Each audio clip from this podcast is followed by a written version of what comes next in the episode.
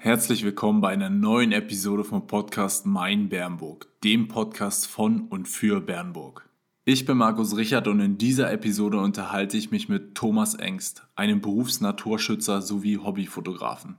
Wir beleuchten, inwieweit Naturschutz wichtig ist und welche Auswirkungen der Rückgang von Artenvielfalt auf uns Menschen haben kann. Außerdem thematisieren wir die Fotografie und zeigen, warum wir beide davon so fasziniert sind. Interessierst du dich also für Naturschutz und Fotografie, dann ist die heutige Episode genau richtig für dich. Die heutige Episode wird unterstützt von Itema, einem IT- und Marketingberatungsunternehmen aus Bernburg. Wir wünschen dir viel Spaß bei der Episode.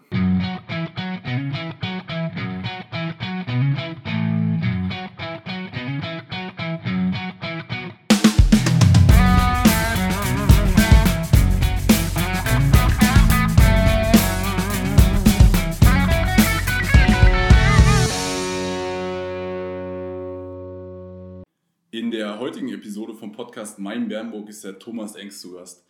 Ich habe Thomas äh, dank Mein Bernburg letztendlich kennengelernt. Äh, du äh, hast uns tatsächlich angeschrieben und du hattest auf eine Story von uns auf Instagram reagiert. Und äh, da sind wir so ein bisschen dann ins Gespräch gekommen und äh, waren dann ab und zu mal zusammen unterwegs. Und äh, ich freue mich auf jeden Fall, dass du heute hier bist und heute uns von deinem Beruf erzählst, von deinem Hobby halt auch vor allen Dingen auch. Und ich würde zuallererst erstmal vorschlagen, dass du dich natürlich erstmal vorstellst, dem Zuhörer erzählst, was du beruflich machst, wer du bist und so weiter. Genau. Das mache ich sehr gerne, aber zunächst erstmal vielen Dank, dass ich heute hier sein darf und über den Naturschutz sprechen kann. Naturschutz ist eine Leidenschaft von mir, die ich auch zum Beruf gemacht habe. Aber erstmal zu meiner Person. Ich heiße Thomas Engst, komme eigentlich aus Chemnitz, bin seit 2011 aber in Bernburg und habe hier an der Hochschule Anhalt-Strenzfeld habe ich Naturschutz und Landschaftsplanung studiert. Zunächst im Bachelor und dann noch den Master angehangen. Und nach dem Studium bin ich dort an der Hochschule hängen geblieben und bin jetzt wissenschaftlicher Mitarbeiter im Rahmen von diversen Forschungsprojekten und bin Teil einer kleinen, aber feinen Projektgruppe mhm.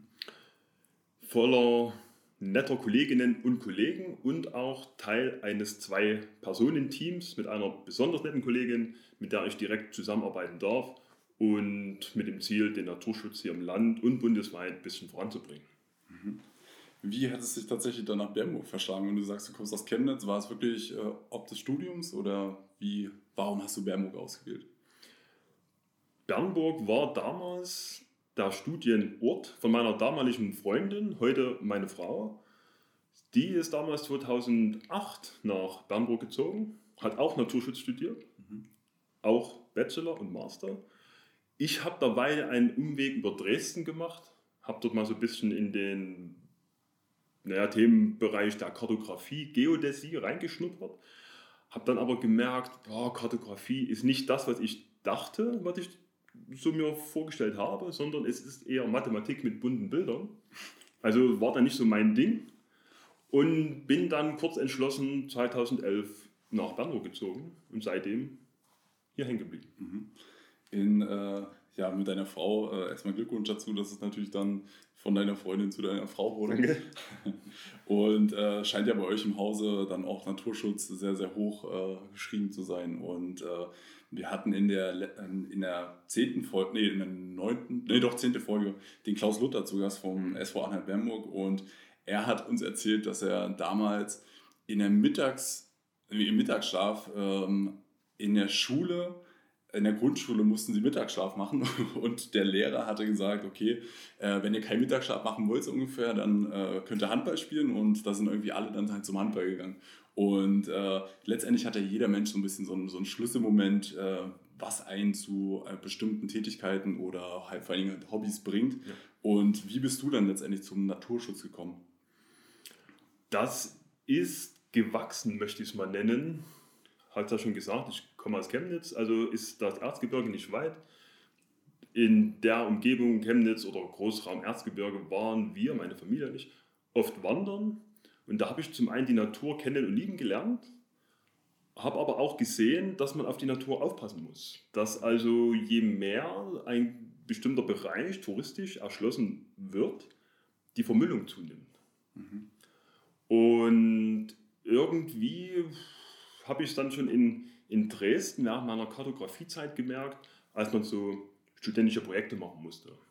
Hatte ich so eine Karte gemacht, auf irgendeinem Hochschulserver damals, wird sie bestimmt noch liegen, ähm, die Vermüllung von Wanderwegen in der sächsischen Schweiz. Mhm. Das heißt, ich habe also die Wanderwege kartiert und habe da geguckt, wie, oder wie stark ist da die Vermüllung. Und habe praktisch das Gebiet der sächsischen Schweiz so in Raster eingeteilt und habe die verschieden eingefärbt. Also weiß kein Müll, mhm. gelb mäßig Müll und rot viel Müll. So. Und irgendwie kam es dann ne, immer zu, dass man sagt, man müsste sich doch mal der Natur annehmen, man muss doch irgendwie die Natur erhalten, weil sie ist ja endlich und kann sich in dem Sinne nicht selber wehren, dass sie den Müll praktisch selbst entsorgen kann oder wie auch immer. Ne? Die Natur wird vom Menschen gerade sehr beansprucht. Ja, und dann führte eins zum anderen. Dann hat meine Frau gesagt, oder damals eine Freundin, ich studiere jetzt Naturschutz. Und dann war ich schon Feuer und Flamme. Dann dachte ich, na, Naturschutz, kann man denn das studieren? Mhm. Weil, so wie viele damals auch, dachte ich so, Naturschutz ist eher so um, Schlauchboot fahren und an Bäume ketten, wie auch immer. Ist es aber nicht, ist eine ernstzunehmende äh, Wissenschaft. Ja. Und ja, dann Berufswunsch erstmal gefunden und dann wirklich auch erfüllt. Mhm. Bevor wir da ein bisschen mehr drauf eingehen, äh, würde ich vor allen Dingen erstmal vorschlagen, dass wir so eine Definition festlegen für die, für die Folge, weil äh, oftmals liest das Thema ist ja wirklich sehr, sehr aktuell und auch sehr, sehr wichtig. Äh, jedoch äh, habe ich so das Gefühl, dass jeder seine eigene Definition immer so ein bisschen davon hat. Richtig. Und äh, deswegen würde ich vorschlagen, dass, äh, bevor wir weiter erzählen, äh, du mal eine kurze Definition gibst, was du, was, wie du das Wort definierst. Mhm. Äh, Naturschutz würde ich vorschlagen und vor allen Dingen auch so, wir werden später noch so ein bisschen darauf zu sprechen kommen, vielleicht Biodiversität, mhm. dass du da vielleicht mal kurz erklärst, was das ist. Da geht das schon los. Ne? Wir können nicht die Definition festlegen, wir können eine festlegen, also einen allgemeingültigen oder eine generell gültige Definition für das Wort Naturschutz gibt es so nicht. Es gibt diverse Interpretationen, nenne ich es mal. Die gängigste ist die, äh, wenn man in das Bundesnaturschutzgesetz guckt. Mhm. Wir leben ja in Deutschland, also gibt es auch für Naturschutz ein Gesetz. Und da steht sinngemäß drin, Paragraph 1, gleich zu, zu oberst, dass, ich gebe es mal frei wieder, dass der Naturschutz sind praktisch die Maßnahmen, die zum dauerhaften Erhalt von biologischer Vielfalt, mhm. von Leistungsfähigkeit des Naturhaushaltes und Eigenart, Schönheit und Vielfalt sowie Erholungswert der Landschaft oder von Natur und Landschaft dienen. Und diese drei Punkte müssen auf Dauer gesichert sein. Und das auf Dauer ist das heutige Problem im Naturschutz. Auf Dauer ist nichts. Können wir dann später nochmal dazu, äh, wenn wir uns da über die äh, Naturschutzthemen der heutigen Zeit nochmal äh, noch unterhalten. Mhm. Ähm, würde ich gerne nochmal vorher, was du, was du vorher erwähnt hast, aufgreifen. Äh, du meintest ja, dass äh, man eigentlich denkt, dass es Schlauchbootfahren ist und sich irgendwo an den Baum anketten, äh, aber dass es letztendlich doch eine wirklich eine richtige Wissenschaft ist, äh, die dahinter steckt. Und ähm, da würde mich mal interessieren, wie generell das Studium bei dir aussah, was man da alles mitbekommt für, für Kenntnisse, für, für Fähigkeiten letztendlich, falls sich halt wer interessiert, ähm, das Studium mit aufzunehmen. Mhm. Ähm, genau, vielleicht erzählst du da so ein bisschen mal dazu was. Gerne.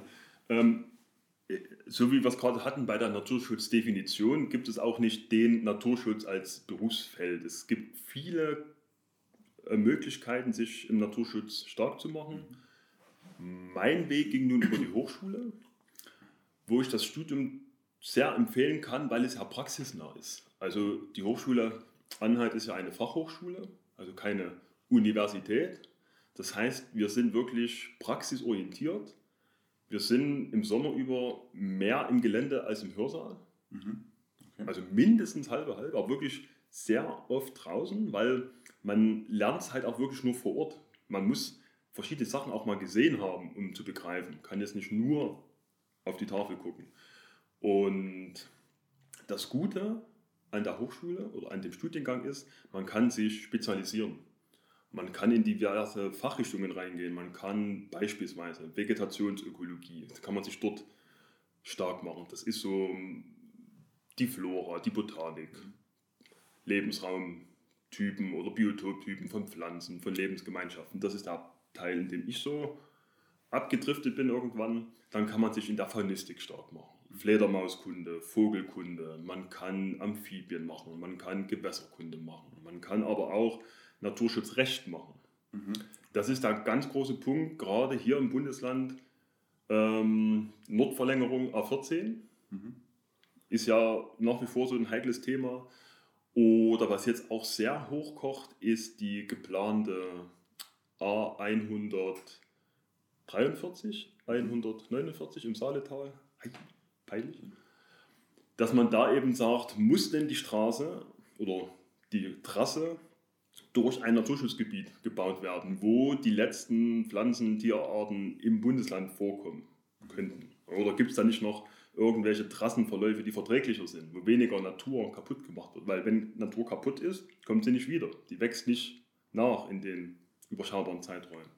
Na, und diese Möglichkeit hat man halt da an der Hochschule, ich nenne es immer mal in Strenzfeld, zu oder sich da rein zu spezialisieren mhm.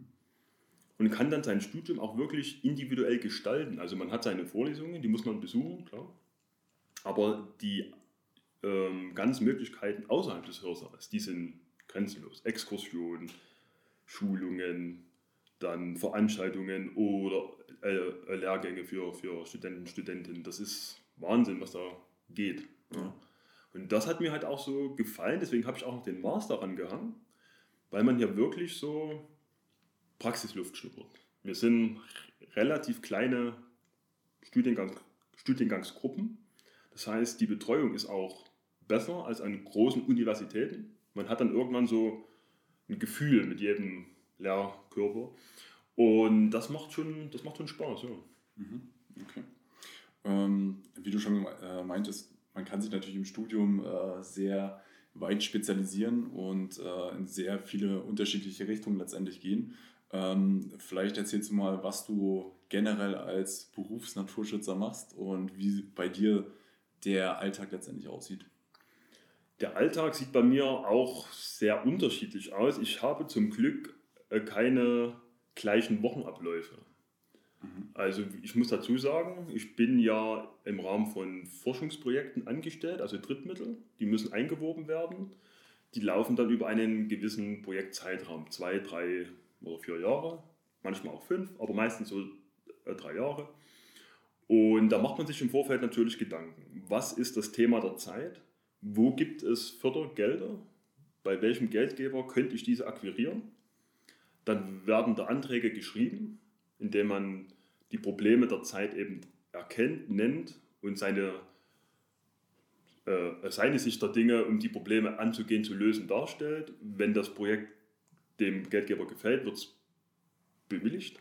Dann hat man da äh, praktisch das grüne Licht und kann dann in den nächsten paar Jahren da versuchen, was zu bewirken.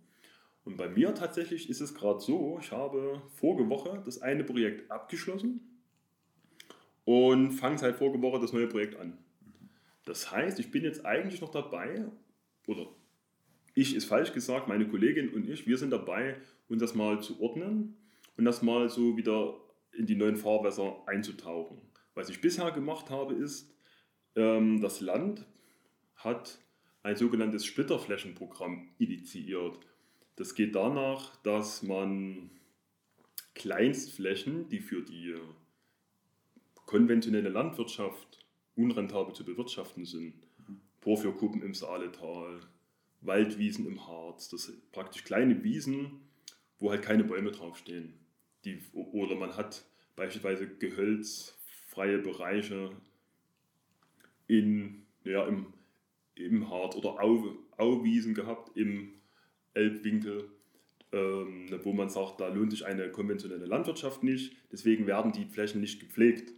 Wenn Flächen nicht gepflegt werden, vergrasen sie, verbuschen sie. Irgendwann steht dort keine bunte Artenvielfalt mehr, sondern bloß noch ein monotoner Einheitsbrei. Und ja, das ist nicht im Sinne des Naturschutzes. Und diese Flächen sollten im Rahmen von einem Förderprojekt erstmal identifiziert werden, selektiert werden und dann wieder in eine Nutzung überführt werden. Mhm. Und da war es natürlich unsere Aufgabe, erstmal die Flächen zu inventarisieren. Das heißt, wo haben wir denn noch Flächen, auf denen sich gefährdete Pflanzenarten im Laufe der Zeit zurückgezogen haben? Als Beispiel nochmal das Saaletal mit seinen Porphyrkuppen. Ich habe eine Ackerlandschaft und mittendrin eine Porphyrkuppe, also so eine Gesteinserhebung. Mhm. So.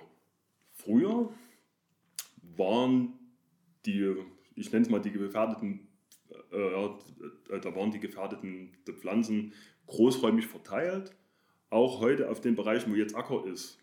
Mittlerweile sind sie aber bloß noch auf diesen kleinen äh, Porphyrkuppen zu finden. Auch das Problem, die Porphyrkuppen werden Jahr für Jahr ein bisschen mehr weggepflügt von Landwirten, die es nicht so ernst nehmen mit der Artenvielfalt. Also im Laufe der nächsten 10, 15 Jahre werden auch diese Porphyrkuppen kleiner. Also damit schwindet auch wieder die Artenvielfalt. Und damit das eben nicht so ist, gab es dieses Projekt, dass man sagt, okay, man guckt sich an, wo sind denn noch diese botanischen Schätze und welche Flächen sind denn überhaupt für die konventionelle Bewirtschaftung ungeeignet. Ja.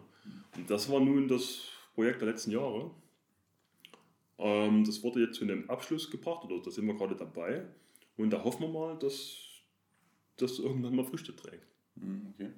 Ähm, wie findet man denn heraus, wo es diese seltenen Arten halt gibt? Wenn das, ist es, war das vorher schon kategorisiert oder äh, woher wisst ihr, wenn ihr jetzt ein Projekt startet, okay, auf der Wiese steht da jetzt eine, eine seltene Art, das müssen wir jetzt schützen und. Ähm, das geht über viele Wege. Zum einen kennt man, wenn man sich mit der Thematik befasst, kennt man das Bundesland.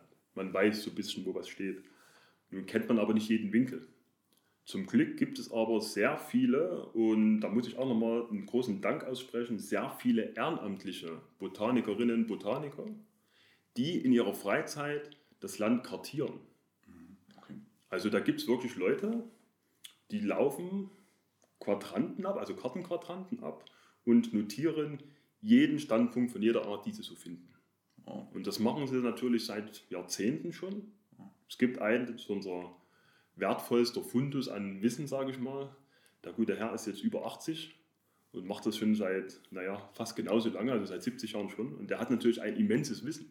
Der weiß auch, wie sich die Arten bewegen, wie sich die Artzusammensetzung verändert hat, wie die Artenanzahlen leider geschwunden sind. Also der weiß jede Menge und davon, von den Botanikern, Botanikerinnen, gibt es einige. Die haben wir natürlich gefragt.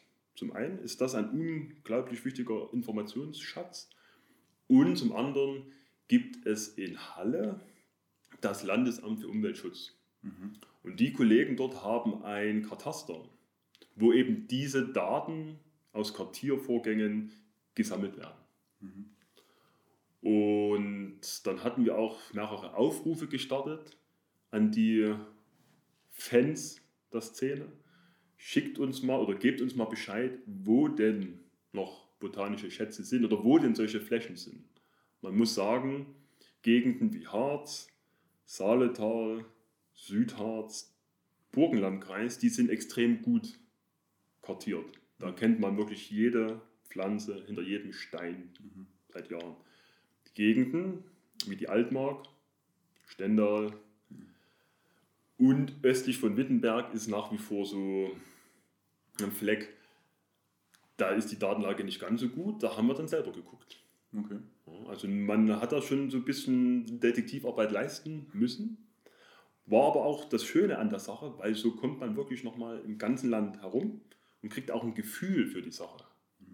Ja, das ist auch so ein Fall, wo in meiner Arbeitsgruppe Wert drauf gelegt wird, nichts vom Schreibtisch aus zu machen. Also wir müssen wirklich ins Gelände, müssen ein Gefühl für die Sache kriegen, damit wir auch wissen, wovon wir reden. Ja, ob die Daten noch aktuell sind, ob sie genau sind. Es gab ja eine Zeit vor GPS-Geräten. Hm. Das heißt, da war die Fundortmarkierung war ein Bleistiftkringel auf einer Papierkarte. Und je nachdem, wie spitz die Mine war, des Bleistiftes, so, desto ungenauer oder desto genauer ist der Kringel. Und da muss man dann schon mal gucken, in welchem Radius suche ich denn jetzt die letzten zwei Individuen einer Art. Ja, das war schon eine spannende Sache, ja. Und äh, das, was ihr euch selber angeguckt habt, ähm, jetzt einfach nur so zum Verständnis für mich, ihr fahrt dann sozusagen raus, äh, sagt, okay, heute nehmen wir uns die Wiese in mhm. Anführungszeichen vor und dann äh, holt ihr euer, euer Heftchen vor, guckt, äh, was auf der Wiese eigentlich stehen sollte, so, so in dem Sinne, und äh, geht dann alles ab und schaut, ah ja, die steht noch da.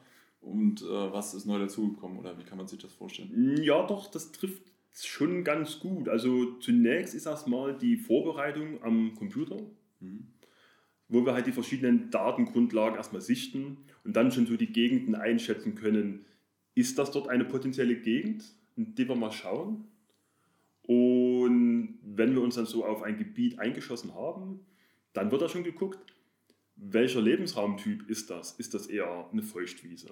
Ist das eher ein Trockenrasen oder ein, äh, was haben wir noch, eine Nasswiese, eine Auenwiese. Und dann wird dort geguckt, welche Arten müssten denn dort stehen, beziehungsweise welche Arten wurden denn dort schon mal gemeldet. Und dann wird halt wirklich vor Ort geguckt, welche Art ist denn noch da und wenn ja, wie viel davon.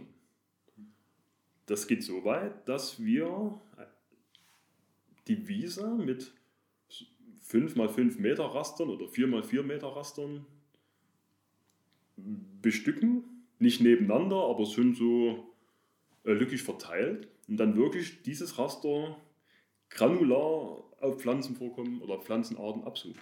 Mhm, okay. Und dann habt ihr so eine Einstufung, dass ihr sagt, okay, auf den 4 mal 4 Metern kommt das jetzt, also das zählt ja. ihr dann wirklich absolut äh, 100 Mal vor das heißt, hier in dem Raster oder auf der Wiese kommt das sehr, sehr häufig vor oder wie geht das dann? Da gibt es verschiedene Methoden. Du kannst bei kleineren Populationen, also wenn du fünf Arten oder fünf Individuen derselben Art hast, das wird noch wirklich gezählt. Mhm.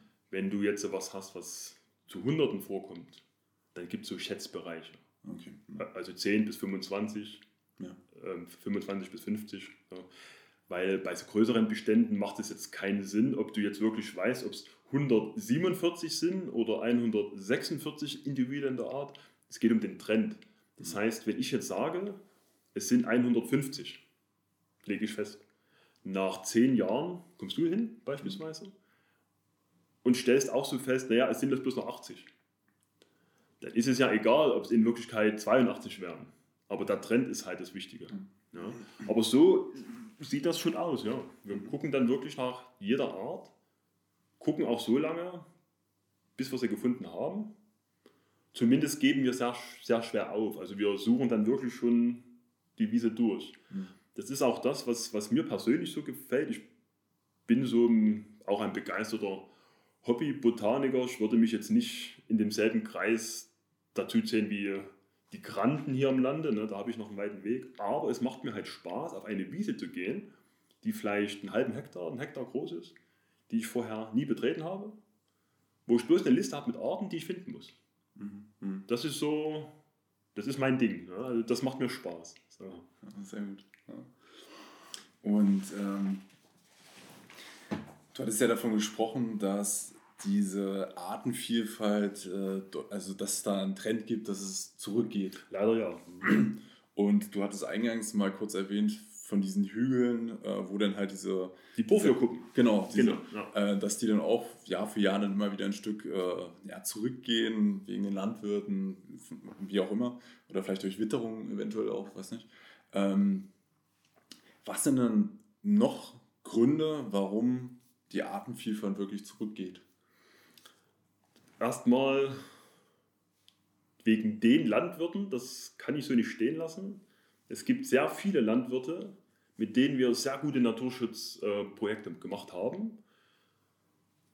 Es gibt wie in jeder Zunft gibt es schwarze und weiße Schafe. Es gibt Landwirte, die beweiden ihre Flächen oder die bewirtschaften ihre Flächen extensiv. Das heißt naturverträglich. Dann gibt es aber die, die halt notgedrungen oder halt nicht, wie auch immer, man muss sehen, wo man bleibt, die wirklich das als Hochleistungsgrünland aufdüngen, beziehungsweise die da maximalen Profit herausholen. Die Gründe will ich jetzt nicht bewerten, die sind vielfältig, möchte ich mir jetzt auch nicht hier anmaßen da. Also jeder hat seinen, seinen Beweggrund. Aber wenn man nach den Gründen guckt, warum die Arten oder die Artenzahlen äh, rückläufig sind, dann kommt man in ziemlich vielen Fällen äh, zu dem Schluss menschgemacht. Ob es jetzt äh, die intensive Landwirtschaft ist, die Industrie, steigender äh, Energieverbrauch oder auch Verkehrswegebau. Also wir haben in Deutschland einen Flächenfraß von ungefähr, jetzt bitte nicht auf den Hektar festlegen, so 37 bis 40 Hektar pro Tag wird Fläche versiegelt und steht der Natur nicht mehr zur Verfügung. Also 40 Hektar rund, es können jetzt wie gesagt auch 37 sein, können auch 42 sein, rund 40 Hektar pro Tag werden versiegelt.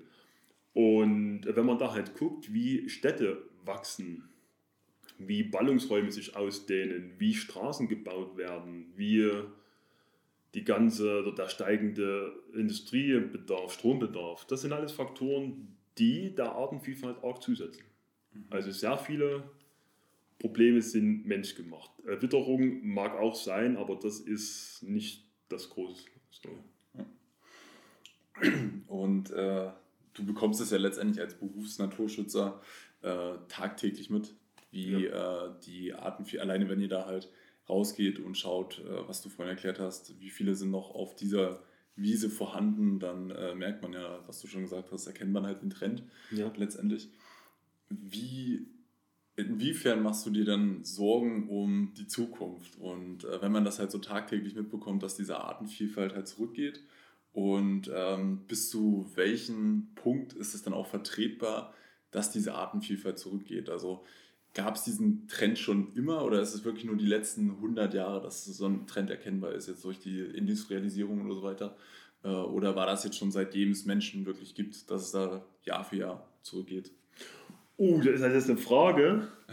Können wir ja jetzt Abende damit füllen, die zu beantworten. Ich, ich versuche mich mal an einer Antwort. Ähm, den Artenschwund gibt es schon immer, seit es Menschen gibt.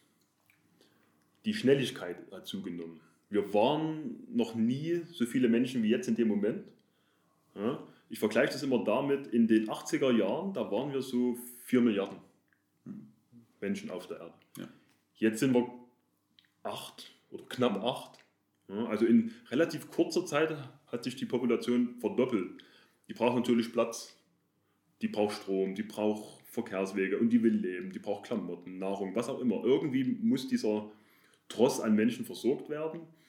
Und ähm, die, ähm, also so richtig Fahrt aufgenommen hat das Artensterben, bin ich der Meinung, so Ende des 19., Mitte des 19. Jahrhunderts, seitdem der Industriedünger aufkam.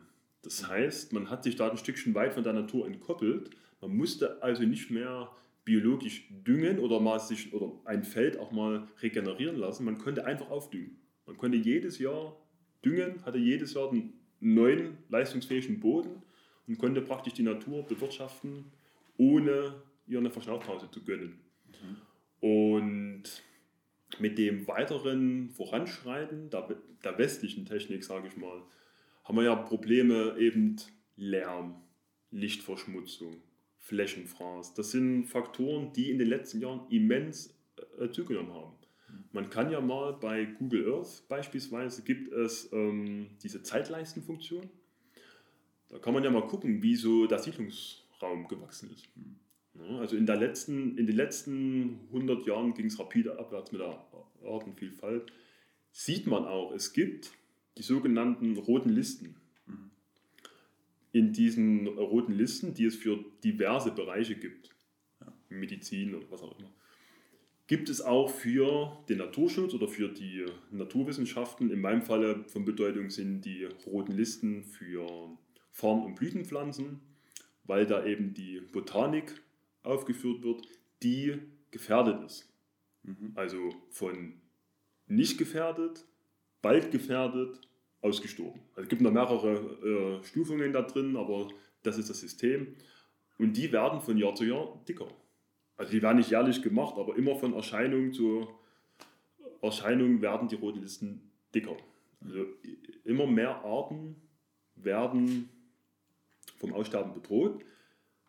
Es gibt auch wenige, die schaffen den Sprung aus der roten Liste raus. Die vermehren sich halt, weil sie sich besonders angepasst haben oder aus welchen Gründen auch immer. Aber, und das war ja auch eine Frage, ob ich mir da äh, Sorgen mache, es wird immer Pflanzen geben. Es gibt auch, äh, wie beim Menschen, es gibt äh, Pflanzenarten, das sind eher so Generalisten. Die wachsen auch in einem Schotterbeet, sage ich mal. Dann gibt es aber auch so Spezialisten wie Orchideen, die brauchen exakten Boden mit dem exakten pH-Wert. Ja? Und die Generalisten, die wird es immer geben, aber dann haben wir halt eine artenarme Landschaft. Dann haben wir halt Wiesen, so wie es jetzt teilweise schon ist, bestehend nur noch aus Löwenzahn und Klee. Also die Vielfalt geht uns verloren und das geht sie ja jetzt schon. Also ich kenne das von meinem Paps, wenn der von seinen Zeiten früher berichtet, wie da die Felder noch aussahen. Kornblumen, Kornraden, Mohn, da waren die Getreidefelder noch bunt. Heutzutage haben die Felder im Wesentlichen zwei Farben, grün und Güllebran, aber nicht mehr bunt. Und das sind so die kleinen Sachen, äh, wo man halt merkt, oh, da ist was im Argen. Okay. Und die letzte Teilfrage war ja, bis zu welchem Punkt das vertretbar ist. Ich denke, das kann man jetzt schon erahnen, was ich da für eine Meinung habe, nämlich überhaupt nicht mehr. Also wir haben da schon längst den Bogen überspannt.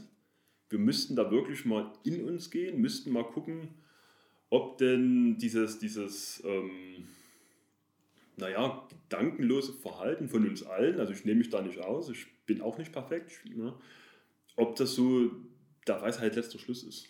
Also äh, wenn man halt sieht, wie viele Arten in den letzten Jahren verschwunden sind oder ausgestorben sind, von vielen kriegt man es ja gar nicht mit.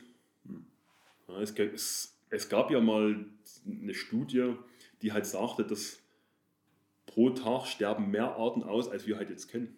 Mhm. Was wir halt so auf dem Schirm haben, das sind die, äh, äh, die sogenannten Flaggschiffarten, den Tiger, den Löwe, den Panda-Bär. Meistens irgendwie ein Tier mit Fell und einem süßen Blick. Wenn es dem schlecht geht, dann okay, dann machen wir was. Aber viele Bodenlebewesen, die ja den Boden vorbereiten, da ja praktisch die Grundlage ist für alles. Die sterben aus, ohne dass wir sie je gekannt haben.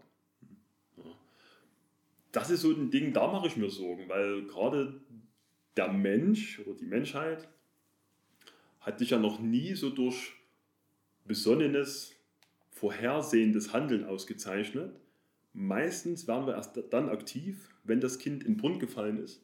Dann holen wir es raus, koste es, äh, äh, was es wolle aber im Vorfeld mal aktiv werden und sagen, naja, man könnte die Handlungen vielleicht so gestalten, dann kommt es gar nicht zu dem, dass das Kind im Brunnen fällt. Das habe ich noch nicht erlebt. Mhm. Welche direkten Auswirkungen äh, kann denn die Menschheit wirklich mittelfristig dadurch äh, erleben? Also ist es so, dass ähm, wenn, man, wenn man diesen Vorgang nicht aktiv verlangsamt und Maßnahmen trifft, dass diese Artenvielfalt halt letztendlich äh, weiterhin äh, schrumpft, ist es dann wirklich halt nur so, dass die, wie du es gerade gesagt hattest, die Felder und Wiesen nur noch, äh, so, äh, wie heißt das nochmal, Löwenzahn äh, drauf sind? Zum Monotone Einheitsbrei. Ja, genau. Ja. und, äh, oder was könnte dann passieren, ähm, also mittelfristig gesehen, letztendlich, wenn diese Artenvielfalt wirklich noch weiter zurückgeht? Naja, wenn die Artenvielfalt noch weiter zurückgeht, dann passiert halt das, dass wir wirklich durch eine monotone Landschaft laufen, dass uns wirklich Leben verloren geht. Und das ist ja schon aus ethischen Gesichtspunkten suboptimal. Im schlimmsten Falle kann man das klassische Beispiel heranziehen mit der fehlenden Biene. Ja, die Bienen, die bestäuben die Wildpflanzen, Obst beispielsweise. Wenn die nicht mehr ihr Werk tun, dann wird es auch für uns irgendwann mal knapp, weil wir halt auf die Nahrung und die Bestäuberleistung angewiesen sind. Oder als Beispiel, man hat, ähm, man hat in, in China gab es 1957 gab es ein Beispiel, da wurde eine Getreideernte von Spatzen bedroht. Mhm. Von relativ wenig Spatzen, aber die haben halt das Getreide wollte es halt fressen. Und da hat man beschlossen, wir erschießen die oder wir bejagen die Spatzen. So, dann waren die Spatzen weg. Dann waren die Spatzen als natürlicher Räuber von Insekten auch weg. Dann konnten sich die Insekten vermehren, dann haben die das Getreide gefressen und dann hatten 20 Millionen Chinesen eine, eine Hungersnot. Das kann bei uns in dem Fall, ist ein drastisches Beispiel. Was bei uns aber auch passieren kann, ist eben, als Beispiel wieder, Marienkäfer fressen Blattläuse. Oder wir haben Vögel, die Insekten fressen. Mhm. Wenn der eine Räuber fehlt, kann sich ein, die Beute dahingehend wieder vermehren und irgendwelche oder negativ oder nicht gewünschten Effekte mhm. Man sagt zwar, dass die Beute den Räuber kontrolliert, das heißt, äh, wenn ich viel Beute habe, gibt es auch mehr Räuber. Aber es ist auch halt so, wenn, wenn sich äh, die Natur nicht selbst regulieren kann, schlägt das Pendel zu irgendeiner Seite aus, die für uns ungesund ist. Dann reagiert der Mensch wieder mit Giften. Bestes Beispiel, auch wieder sehr abstrakt, ich möchte es ja auch gar nicht zu verkopft machen, aber ich habe eine äh, Schädlingsart, die besprühe ich, oder die behandle, die bekämpfe ich mit Gift. Durch diese relativ kurzen Reproduktionszyklen von Insekten mhm. oder Schädlingen wird jede Generation ein bisschen resistenter gegen das Gift. Bis, bis zu dem Punkt, wo die herkömmliche Dosis eben nicht mehr hilft. Also haue ich eine Schippe drauf. Und dieser Kreislauf ist sehr besorgniserregend, weil letztendlich nehmen wir das mit der Nahrung auf.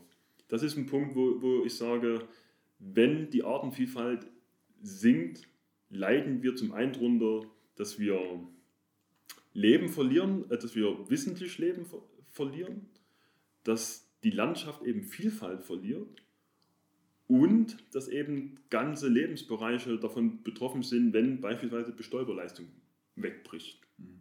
Okay. Und welche Maßnahmen kann man dann gezielt treffen, um dem halt entgegenzusteuern? Tja, da könnte man jetzt auch wieder salopp sagen, die Biogurke. Aber wir sind mittlerweile bei dem Punkt, wo ich der Meinung bin, Bio alleine reicht nicht. Also welche Maßnahmen helfen, das Artensterben zu stoppen? Wir reden erstmal nur von stoppen. Eine Trendwende, da sind wir noch weit entfernt. Aber das ist eine gute Frage. Man kann auf jeden Fall sich bewusst machen in seinem täglichen Handeln mit der Nachfrage nach Produkten, die aus, ich nenne es mal Ökolandbau oder durch extensive Bewirtschaftung produziert werden in Sachen Nahrungsmittel, äh, dass man halt sagt, man trägt halt eine Garnitur äh, Kleidung auch mal das nächste Jahr oder das übernächste Jahr und muss jetzt nicht immer die Herbst- und die Frühlingsmode mitnehmen, dass man Sachen auch mal Secondhand kauft, also diese Kreislaufwirtschaft. Da gibt es auch ein schönes Konzept aus dem englischsprachigen Raum, dieses Cradle to Cradle. Das ist praktisch so ein äh, Prinzip von Recycling. Das heißt, jedes Produkt kann irgendwie recycelt werden.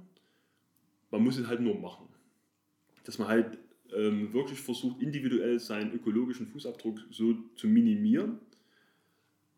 Ohne, bin ich der Meinung, ohne jetzt äh, auf oder zu verzichten. Also Verzicht ist auch keine Lösung. Wir wollen ja noch leben. Ne? Ich möchte jetzt auch nicht hier die absolute Enthaltsamkeit befeuern, aber Maß halten sollte man schon. Mhm. Man kann ja, also ist meine Meinung, es spricht auch nichts gegen Flugreisen wenn man das mal mitmacht und nicht ständig von München nach Hamburg fliegt.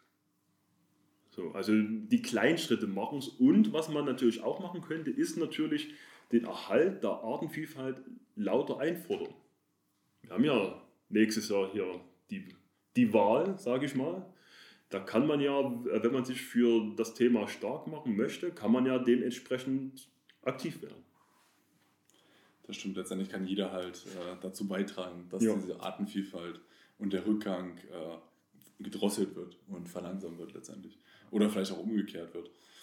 Ähm, weil du es gerade ansprichst, dieses Thema mit, mit der Wahl und äh, jetzt ja auch sehr aktuell ist mit dieser Fridays for Future Bewegung, mhm. ähm, würde mich vielleicht auch nochmal äh, dein, deine Meinung zu dieser Bewegung halt interessieren, weil da geht es ja vor allen Dingen halt äh, um Umweltschutz, Klimaschutz und Nachhaltigkeit vor allen Dingen ist ja da großer Stellenwert. Ähm, wie siehst du diese Entwicklung in dem Zusammenhang? Und vielleicht kannst du, bevor du das sagst, auch nochmal sagen, was der Unterschied zwischen wirklich Klimaschutz, Umweltschutz und dieser Artenschutz halt ist. Dass wir das vielleicht auch nochmal kurz äh, aufzeigen. Also, so wie ich das auffasse, äh, Klimaschutz beinhaltet die Maßnahmen, die gegen die ansteigende globale Erderwärmung äh, sind. Also das heißt, was kann ich machen, um diesen Trend halt zu verlangsamen? Wobei ich auch sagen möchte, ähm, die Bezeichnung vom Menschen gemachter äh, Klimawandel ist für mich nicht so richtig. Ich bin eher der Meinung, es müsste heißen vom Menschen beschleunigter Klimawandel, mhm. weil es gab ja schon immer Warm- und Kaltphasen. Selbst wenn wir jetzt in einer natürlichen Warmphase sind, ist das Tempo, in der die vonstatten geht, viel, viel zu schnell. Also dann nochmal ich selber, ich spreche immer vom Mensch beschleunigten oder vom Menschen beschleunigten äh, Klimawandel. Ähm, dann die Differenzierung zwischen Umweltschutz und Naturschutz. Das habe ich mir über die Jahre so recht einfach gemacht. Umweltschutz beinhaltet als Schutzgut den Menschen mit mhm. und Naturschutz zielt ab, salopp gesagt, auf wildlebende Tier- und Pflanzenarten. Also da wird der Mensch ausgeklammert. Mhm. Der Naturschutz sagt sich, okay, der Mensch hat eine stabile Population, da kommt klar, da braucht unseren Schutz nicht. So. Ein Kollege hatte mal gesagt, wenn die Feuerwehr auf einem überhitzten Nettoparkplatz im Sommer auf der Rückbank von irgendeinem Fahrzeug einen kleinen Hund sieht, ja, und den rettet, mhm. dann ist das Tierschutz. Mhm. Wenn wir irgendwo in der Wildnis sind, im Wald oder was, und einen Beispiel einen Fuchs retten, dann ist es Naturschutz. Also diese Differenzierung zwischen Wildleben und nicht äh, Wildleben kann man da auch bei Naturschutz und Umweltschutz machen. Also Naturschutz ohne Mensch, Umweltschutz mit Mensch. Mhm. Meine Sicht der Dinge ich hoffe ja, dass das vielleicht ein, zwei meiner Kolleginnen hören. Die können dann die ganzen Fauxpas, die ich ja so sage, ausbessern. Ja, und jetzt zu FFF. Ich weiß, das Thema polarisiert, aber kurz äh, äh, kann ich sagen, ich finde es klasse. Ich finde es klasse, weil die Generation muss mit dem, naja, äh, mit dem, was wir so hinterlassen oder was wir auch hinterlassen bekommen, noch eine ganze Weile leben. Und das sind ja Themen wie Ressourcen zur Knappheit, wie Wasser oder Land oder so, noch gar nicht mit drin. Also ich finde es klasse, dass sich die Jugend, nenne ich es mal, dahingehend stark macht. Wurde ja viele Jahre lang auch immer ja, negativ bekundet, die Jugend ist Politik verdrossen, die macht nichts und so spielen ständig Fortnite und so. Aber jetzt machen sie das und das finde ich super. Und wenn ich an meine Schulzeit zurückdenke, ist ein paar Jahre her, aber vielleicht war es bei dir ähnlich, aber was haben wir denn Freitag gelernt? Also Freitag, das war in meiner Schule so, na, ne, man war halt da. Und da finde ich das schon gut, dass die sich da wirklich so Gehör verschaffen. Mhm kurz zu einem, das hattest du vorhin schon mal angesprochen, so ein bisschen. Ähm, da hattest du erzählt, dass durch diesen Industriedünger, weißt so ein bisschen zu dieser chemischen Dünger, chemischen Dünger äh, dass es dann halt zu einer kleinen Art von Naturentfremdung halt kam. Ja. Und ähm, wenn ich mal kurz auf deinen Blog zu sprechen komme, äh, der heißt Natur geblockt, naturgeblockt.de. Genau dann kann man ja eigentlich in jedem, jedem Artikel, den du halt schreibst, äh, spüren, dass du halt wirklich für Artenschutz, Naturschutz ja. äh, eine Leidenschaft halt letztendlich hast. Und da hast du eine Rubrik, die heißt äh, Feldbotanik. Ja. Und äh, da schreibst du ja, das ist eine deiner liebsten Hobbys letztendlich. Genau. Und äh, da geht es ja darum, äh, wie du Pflanzen letztendlich erkennst. Und ja. genau. Und bei mir ist es tatsächlich so, ich kenne kaum Pflanzen. Also äh, ich habe es irgendwie, meine, meine Eltern und meine, meine Großeltern, die können auch in den Garten gehen, die kennen da jede Pflanzen, aber irgendwie für mich, ich bin froh, wenn ich irgendwie eine Orchidee oder eine Rose äh, ja, erkenne. Ähm, und ich finde, also bei mir merke ich es halt, dass, dass da auch so eine, so eine Art Naturentfremdung halt stattfindet, mhm. weil ich halt einfach nicht mich nicht mit Natur oder mit Pflanzenbotanik halt wirklich so aktiv beschäftige. Und dadurch gehen ja auch mir jetzt zum Beispiel äh, so Wechselwirkungen und Beziehungen äh, in der ja. Natur halt auch so verlor verloren.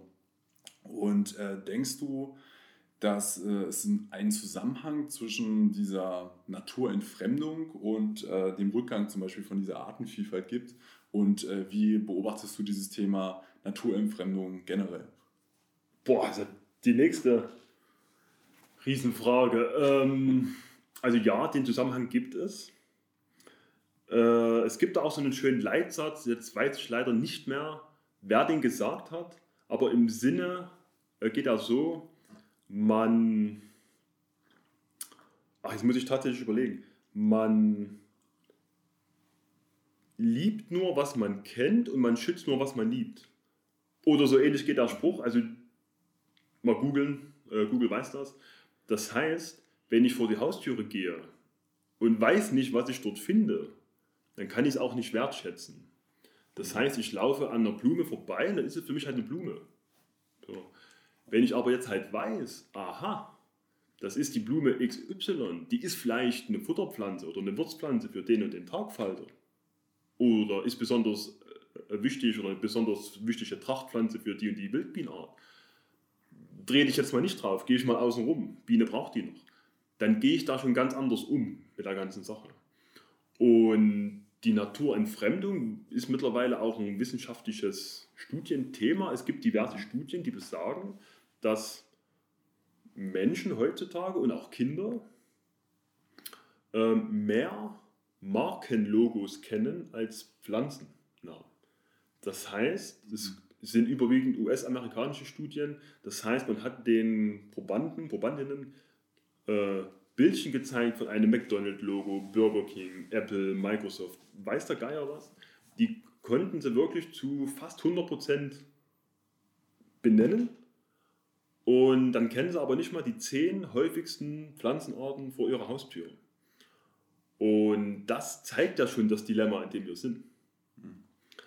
Und das, ist, das zu ändern ist absolut notwendig, aber das ist ein Riesending, wo man an mehreren Stellschrauben zugleich drehen müsste.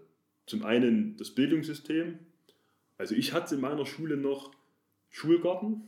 Mhm. Weiß nicht, ob es das heute noch gibt. Ich will da nichts Falsches sagen. In den Schulen, in, in die ich manchmal so reingucke, da gibt es das nicht mehr. Auch sowas wie ähm, Heimatkunde, dass man halt mal so lernt, wie ist denn ein typischer mitteleuropäischer Wald aufgebaut. Jetzt nicht Forst, sondern ein Wald oder eine Wiese oder was macht denn so ein Frosch das Jahr über. Ja, das wird heute nur noch rudimentär behandelt. Da fehlt halt schon die, die, die, die Grundbildung und dann eben auch das Interesse, weil wenn das die Eltern ihren Kindern nicht vorleben, kommen die auch von selber nicht drauf. Es gibt auch wieder US-amerikanische Studien, dass das durchschnittliche amerikanische Kind in der Woche nur sieben Stunden an der frischen Luft verbringt. Und das sind überwiegend die Zeiten, ich fahre von zu Hause zur Schule und, und zurück. Also diese, diese Zeit, die man wirklich in der Natur verbringt, die wird immer weniger. Und dann kann man da auch keine Bindung aufbauen. Also ich selber, ich mache das heute manchmal noch gerne, ich bin äh, einfach mal nachts über draußen. An der Bode, im Sommer mit Schlafsack ist ja kein Ding. Und dann nimmt man die Natur ganz anders wahr, wenn man auch mal nachts äh, die Gerüche hat und die Geräusche und man, man, man hört da was trappeln, man sieht vielleicht mal einen Reh, einen Dachs, was auch immer. Und das fehlt halt viel. Und da muss man wieder dahin kommen, dass, diese, dass die Natur eine Wertschätzung erfährt, die, die ihr eigentlich auch zusteht. Dass man halt wirklich sagt, ich befasse mich äh, mit der Natur und zwar nicht in dem Sinne, dass äh, die Natur ein Ort ist, an den ich hinfahre, jeden Samstag von 9 bis 12, weil dann gibt es Mittag, sondern äh, die Natur ist überall, auch Stadtnatur. Also wir müssen wegkommen von dem Gedanke, heute machen wir einen Ausflug an den See, da sind wir dann vier Stunden, fahren wieder heim, Natur, fertig. Also die Natur ist überall um uns herum und das muss uns halt wieder bewusster werden. So. Und wer da das Patentrezept hat, da darf sich gerne melden. Finde find ich einen guten Punkt. Also, ähm, aber ich muss dazu sagen, dass äh, bei mir war es nicht so damals, jetzt einfach nur auf mich bezogen. Ähm, ich war eigentlich permanent draußen, mhm. ich habe auch nie gezockt oder sonst irgendwas. Ich war aber halt nur immer auf dem Fußballplatz. Also, aber du warst draußen. Richtig. Ja. Ich hätte vielleicht die Pflanzen auf dem Fußballplatz kennen müssen, äh, den Rasen, was da gewährt. Tatsächlich in der Jugend hatten wir einen Mitspieler, das war, ich glaube, das war F-Jugend, also so mhm. das Kleinste, was es gibt, so äh, in dem Sinne. Und der hatte im Spiel tatsächlich, äh, wenn er eingewechselt wurde oder im Training, hat er sich lieber um die Pflanzen und die Gänseblümchen und was es auf dem Platz war, gekümmert, die äh, angeschaut und ja. hat sich dann während des Du hast einen Pass gespielt, hat er sich äh, nicht den Ball angenommen, sondern einfach auf den Boden gesetzt. Und den, Sehr sympathisch. ja. ja. Aber was, äh, da finde ich auch eine gute Überleitung, ähm, was auch die Leute helfen kann bei solchen Themen, zum Beispiel um wieder ein bisschen mehr eins mit der Natur zu werden, äh, ist ja zum Beispiel auch dein Hobby, was du äh, ausführst. und äh, das ist die Fotografie. Ja. Und ähm, wir haben uns ja deswegen auch so ein bisschen, äh, oder schon vorher äh, ein paar Mal getroffen, weil wir zusammen äh, ein paar Bilder gemacht haben, sind durch Bernburg gelaufen und da ist ja man ja zwangsweise fast in der Natur. Und da würde ich gerne mal zu dem Thema noch ein bisschen zu sprechen mhm. kommen. Ähm, Du, äh, seit wann, du kannst einfach mal so sagen, seit wann fotografierst du schon und äh, was fasziniert dich so ein bisschen an, diesem, an dem Hobby Fotografie? Oh, also seit wann ich fotografiere, das ist bestimmt schon zehn Jahre her, dass ich damit begonnen habe, so zehn, elf Jahre. Oder äh, sagen wir so, seit zehn, elf Jahren knips ich. Mhm. Fotografieren mache ich so ernsthaft seit dem Studium. Mhm. Weil gerade äh, Pflanzenfotografie, das ist so mein Hobby damals gewesen, mein Steckenpferd und das war der Grundstein. Und die Fotografie an sich habe ich, ja, die mache ich schon eine ganze Weile, habe das damals durch meinen Bruder mitbekommen, der heute noch auch sehr aktiv fotografiert. Zwar eine total andere Stilrichtung als ich, da macht er so urban mhm. Architektur und so aber halt auch so Landschaften, aber mehr so den, ich nenne es mal den bebauten Bereich so. Und bei meinem Bruder dachte ich auch viele Jahre, dass die Kamera so zu seinem Gesicht gehört, weil der hat immer durch irgendeinen Sucher geguckt, damals noch mit Film und so. Und da habe ich mir das dann mal angeschaut und ich fand das damals schon so schön, dass man mit einer Kamera, man kann praktisch die, die Zeit einfrieren du kannst bestimmte Momente festhalten, was bei einem Video so nicht geht. Ein Video läuft immer von A bis Z oder du hältst es an, aber ein Foto band diesen einen Moment eben auf Film oder heute auf dem Chip. Und das hat mir damals schon gefallen, dass man sich halt Gedanken macht, wie man denn diesen Moment am besten einfängt. Wie gesagt, ich komme aus einer Zeit, da gab es noch so 35 mm Filme, da hat äh, jedes Foto noch Geld gekostet. Da hat man sich überlegt, mache ich jetzt das Foto oder mache ich es lieber ähm, mit den Augen? Dass man wirklich guckt, Bildaufbau und alles so. Das musste ja noch sitzen. Heutzutage macht man da ein bisschen inflationärer. Und naja, und dann kam zum Glück die Digitalfotografie, die mir in der Pflanzenfotografie sehr geholfen hat, weil ich hatte Dutzende Filme mit einem verwackelten Gras. Heutzutage ist das ja egal. Ja, so bin ich zur Fotografie gekommen und mache das heute sehr gerne als Ausgleich zum Beruf. Ja, du hast auch eine sehr große Expertise aufgebaut. Also äh, darüber haben wir uns ja kennengelernt und ich war sofort fasziniert von deiner Expertise und von deiner Kunst, die, du, die man bei dir auch oh, so bezeichnen kann. Ähm, da, äh, das sind auch ab und zu Bilder von dir auf unserem Instagram-Kanal, mein ja, Bernburg, zu sehen. Ähm, weil du halt auch genau diesen Ansatz hast wie wir. Wir wollen halt Bernburg aus einem anderen Blickwinkel mhm. mal zeigen und äh, du hast ja da auch ähm, den Ansatz verfolgt. Ähm, bevor wir dazu kommen, würde ich gerne noch wissen, was du von der Fotografie ähm, als Hobby gelernt hast fürs Leben. Geduld. Also ich bin, äh, wer mich kennt, der wird es wissen, ich bin im normalen Leben nicht so der geduldigste. Ich glaube, meine bisherige Höchstleistung im Puzzle war ein Fünf-Teile-Puzzle oder ein Vier-Teile-Puzzle. Aber ähm, so geduldig bin ich nicht. Aber wenn ich weiß, ich kann ein Foto machen, auf das ich mich freue, äh, was ich im Vorfeld geplant habe, mit Sonnenstand und Bewegung und mit allem, dann kann ich da auch stundenlang sitzen. Beispielsweise, es gibt die Königin der Nacht, ist eine sehr schöne Blume, die blüht halt nur einmal für eine ganz kurze Zeit. Mhm. Und das war früher so, da weiß ich noch, da habe ich davor gesessen und ich wusste, irgendwann in der Nacht blüht die. Da war ich geduldig. Da hätte ich auch tagelang sitzen können für diesen Zweck. Und das ist das, was die Fotografie halt mir gelernt hat. Oder dass man halt auch mal sich auf den Augenblick besinnt mhm. und halt wirklich sagt, man lebt im Hier und Jetzt, guckt nicht durch den Sucher, mhm. sondern guckt diesen wunderbaren Sonnenuntergang mit seinen Augen an, macht die Kamera aus und genießt einfach mal den Moment. Ja.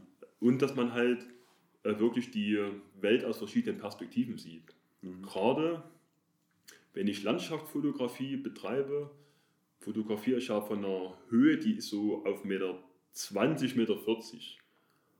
Und da sehen alltägliche Sachen schon ganz anders aus. Also, ähm, und das ist halt auch das Schöne an der Fotografie. Für viele Fotos hat man halt nur eine Chance. Mhm, ja. so, dass man halt sich wirklich mal besinnt und sagt, lohnt sich jetzt, das Foto zu machen oder halt nicht.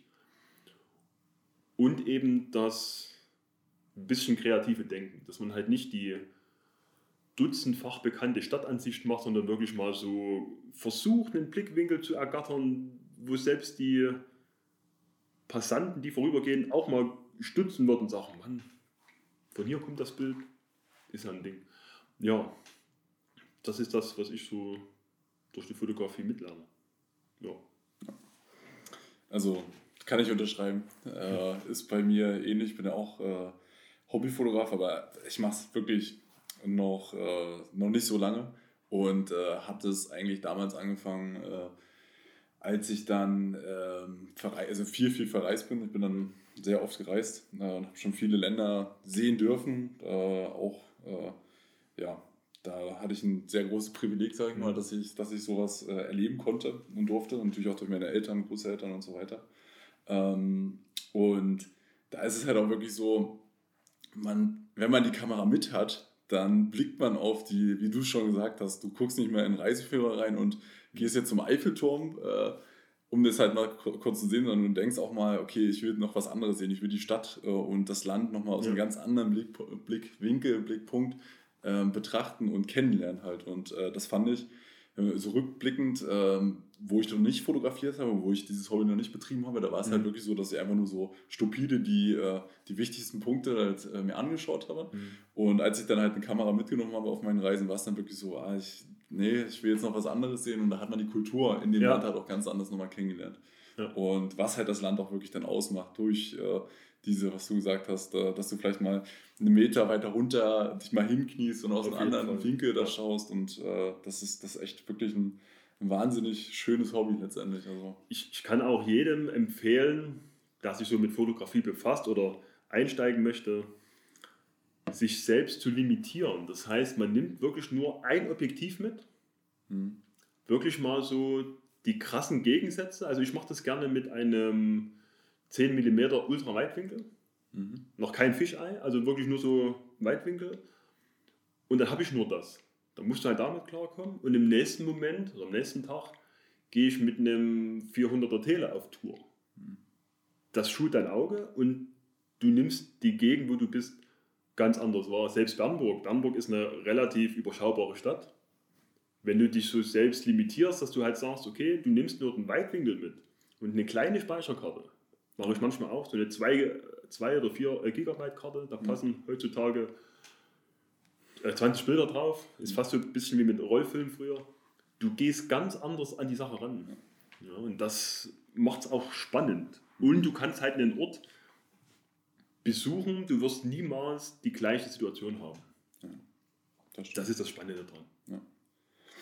Und äh, mit, mit äh, dem Ansatz bist du ja dann auch durch äh, längere Zeit jetzt, sag ich mal, durch Bernburg gezogen und jo, ja. äh, wolltest Bernburg auch aus einem anderen Weg mal sehen und die Details vor allen Dingen ja. äh, von Bernburg zeigen. Und äh, da ist daraus ein Bildband entstanden.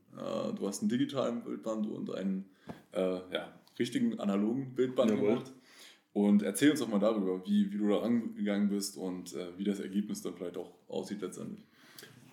Das war zu Beginn des Jahres, da hatte ich irgendwann mal keine Lust mehr, nur für die Festplatte zu fotografieren. Das heißt, die Fotos sollten irgendwie einen, einen Sinn haben. Und da habe ich mir überlegt, naja, Bernburg kennst du jetzt schon ein bisschen. Also du weißt, was so die schönen Spots sind und so. Und lass doch mal irgendwas machen, was die Stadt ein bisschen positiv dastehen lässt, weil als ich nach Bernburg gezogen bin vor ein paar Jahren, habe allen erzählt, wo ich jetzt wohne, ging erstmal über den Köpfen die Fragezeichen an. Und wenn du dann erklärt hast, Bernburg zwischen Halle und Magdeburg und so, ja, mh, hm, Zementwerk. So, das war das Einzige. Da war, und dann gab es immer so diese Berichte, da sind wir früher durchgefahren, da war alles grau und der, und der Staub lag Meter hoch, wie auch immer. Und da muss ich sagen, als ich nach Bernburg gekommen bin, hatte ich auch so meine Startschwierigkeiten mit Bernburg selber. Aber in den letzten Jahren hat sich die Stadt schon gemausert. Also gerade der Saalplatz, was da passiert ist, ist ja immens, also wirklich beeindruckend, tut ab vor der Leistung.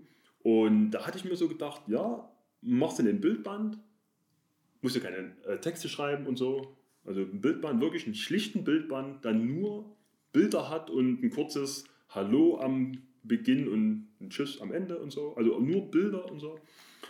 Und da ziehst du halt mal los und machst ein Bildband von Bamberg als Projekt. Ich bin einer, ich habe jährlich wechselnde Projekte, damit man auch weiß, für was man arbeitet. Also, dass man wirklich ein Ziel hat und dann weiß, okay, zum Jahresende muss es fertig sein und so weiter. Habe ich mir im Vorfeld die verfügbaren Bildbände der Stadt angeguckt und schnell festgestellt, ja, ist ein Bildband, mit fotografisch eher aus meiner Sicht, möchte es niemanden auf den Schlips treten, nicht der Qualität, wie ich sie gerne hätte. Also die Bilder teilweise schon alt, bei Mittagssonne gemacht mit Schlagschatten und in jedem Bildband hast du wiederkehrende Motive. Also das Dutzende Bild vom Schloss, von der Töpferwiese aus oder von Reimanns Café, immer dasselbe Bild und da dachte ich mir irgendwann, ach naja, das kannst du eigentlich besser. Und dann ging der Gedanke los, ein Bildband machen. So, erstmal einen digitalen, weil macht das ja alles nebenbei als Hobby. Digitaler Bildband kostet mich nichts. Und dann hatte ich auch durch deinen Podcast damals die Folge, weiß die Nummer nicht mehr, mit Herrn Meissner vom Stadtmarketing gehört hatte dann ja auch über dich den Kontakt gesucht und habe ihm dann mein, mein Projekt vorgestellt und er war Feuer und Flamme und sagte, jawohl, die Bilder sind klasse, digitaler Bildband, hat nur ein Problem, da ist er digital. Warum nicht als Buch? Und dann dachte ich so, naja, als Buch, boah, Aufwand und so, Kostenfaktor. Und er hat aber da mir wirklich Zuspruch gegeben und gesagt, mach das als Buch, der Rest wird sich finden. Und dann habe ich mal so geguckt, naja, hm, Buch muss man ja Layout machen und alles und konnte ich ja nicht. Habe ich da auch durch das Projekt gelernt. Das ist auch wieder ein guter Punkt für die vorhergehende Frage. Durch so Fotoprojekte lernt man halt so viel handwerkliches Zeug. Also äh, alleine Layout und Software und so weiter ist echt Wahnsinn, was man da lernt. Und dann ist da über das Jahr hin die Idee gewachsen, die Bilder sind immer mehr geworden. Die Bilder haben auch so ein bisschen mehr handwerklichen Schliff bekommen. Und dann habe ich da das Layout gemacht, einen Probedruck in Auftrag gegeben und den habe ich sogar heute mal mit. Ich bin mal so frei und steck den mal oder schalte den mal einfach so rein. Für die, die das jetzt auf YouTube sehen, die können es zumindest sehen. Oder da rein, da halte ich es hier rein, jawohl. Bildband im A4 Querformat, also nicht zu groß.